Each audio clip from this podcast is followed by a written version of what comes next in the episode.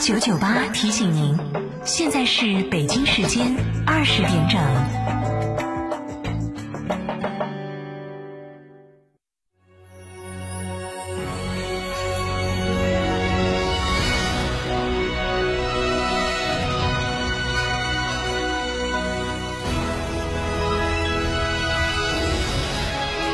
成都的声音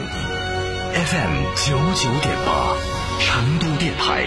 新闻广播。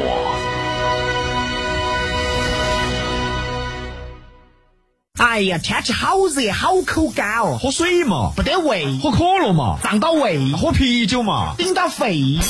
那你要喝啥子呢？喝小苏先生噻。哦，对的，小苏先生苏打水，零热量，喝了不长肉。小苏先生苏打水，零热量，零负担。小苏先生苏打水。甩掉假发到恒博植发，告别脱发到恒博植发，拜拜大脑门到恒博植发，恒博植发哪里需要？种哪里，头发、胡须、体毛、眉毛、疤痕等种植就选恒博植发，限时特惠，询六五八九幺六六六六五八九幺六六六。成都特产带啥子？九眼桥火锅底料，逢年过节送啥子？九眼桥火锅底料，自制火锅买啥子？九眼桥火锅底料，九眼桥火锅底料，九眼桥火锅底料，正宗的老成都味道，一包好料，好吃到爆！想知道每月的爆款车型吗？想知道在哪家 4S 店能享受到上帝式的服务吗？想知道哪家 4S 店的销售顾问最专业，颜值水平最高吗？欢迎锁定每天下午十六点三十分《车天下》栏目，我们将为您推荐每月最畅销车型以及服务最好、颜值最高的 4S 店，敬请关注，深入车市。六点六万买哈弗，加诚哈弗年终特惠季钜惠来袭，购车享现金、金融、置换三重好礼。加诚汽车作为成都区域哈弗 H 六独家代理商，综合优惠更是高达二点八万元。买哈弗到加诚，活动详询六五零七六二六二六五零七六二六二。沃尔沃全系车型闪耀成都车展，全新 XC 四零首付低至六点八万，享两年零息；XC 六零首付低至九点二万，享三年零息；豪华座驾 S 九零首付低至八点九万，享三年零息。更多优惠，敬请莅临西博城十六号馆。纵横在途，尽情征服。上汽大众深荣圣飞 SUV 家族集结一堂，国际车展专享价，首付低至两成起，或享至高五年零利率，更有机会申请试驾。详询广汇深荣上汽大众圣飞店八五三六七三幺九八五三六七三幺九。圆窝子老酒始于一九七八，三代人坚守，圆窝子每一滴都是十年以上。天台山圆窝子酒庄六幺七八七八八八六幺七八七八八八，圆窝子老酒。九九八快讯。这里是成都新闻广播 FM 九十九点八，我们来关注这一时段的九九八快讯。首先来看一组本地消息。邛崃创意乡村第三届天府红谷国际摄影节暨首届影像创意文化产品博览会昨天开幕。摄影节中集中展示了七十幅能反映新中国经济、文化、社会、生活等各方面发展变化的摄影作品，并推出了中国乡村题材摄影书籍和画册。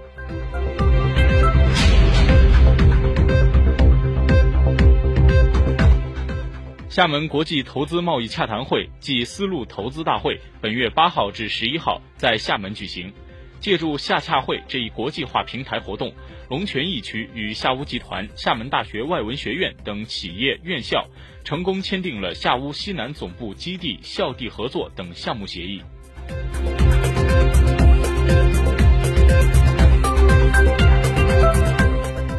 接下来来关注国内方面。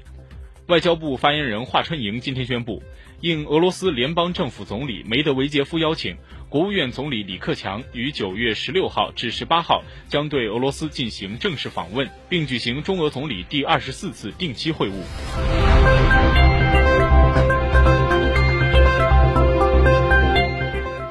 对于有报道称意大利应美国要求在机场逮捕一名俄罗斯联合发动机公司人员一事，中国外交部发言人华春莹今天在北京的例行记者会上表示，美国不顾国际法和国际关系基本准则，一而再、再而三地滥用司法手段抓捕他国公民，以打压他国企业。这一错误做法正引起越来越多人士的愤怒和反对，危害各国的互信与合作，冲击国际正常人员来往。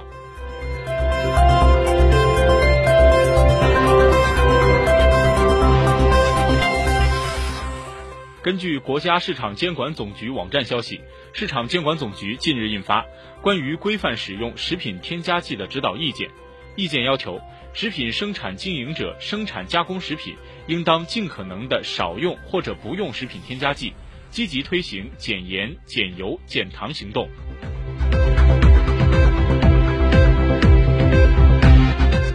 中国外交部发言人华春莹今天在北京的例行记者会上表示，美国政府近日将两年前无故扣押的一批电信设备归还给华为公司，就从事实上承认了其行为的违法性和随意性。中方坚决反对美方在拿不出任何证据的情况下诬陷中国企业，并且滥用国家力量打压特定的中国企业。这种行为既不光彩也不道德，更是对美方一贯标榜的市场经济原则的否定，将严重损害美国自身的形象和信誉，也将严重影响各国企业对于和美国开展合作的信心。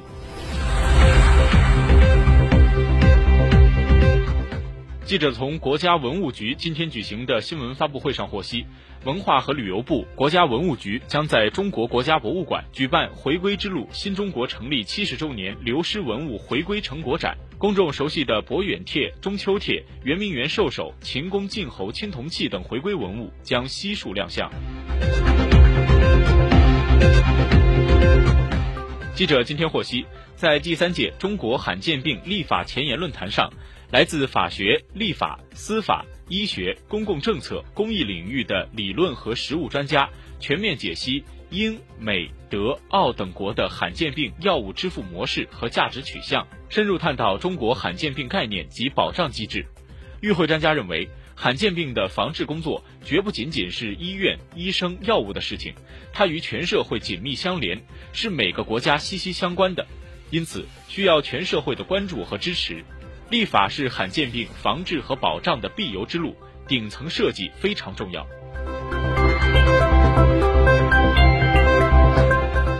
从把微信包装成白富美，到与受骗者熟络，成为网络闺蜜，进而推荐投资，实行诈骗，半年不到的时间里，四百多人步入陷阱，被骗一点四亿元。今天，浙江绍兴市中级人民法院对一起涉及一百零六名业务员的邮币卡诈骗案进行一审公开宣判，判处主犯钟某无期徒刑，剥夺政治权利终身，并处没收个人全部财产；判处其余一百零五名被告人有期徒刑十四年至六个月不等，并处罚金。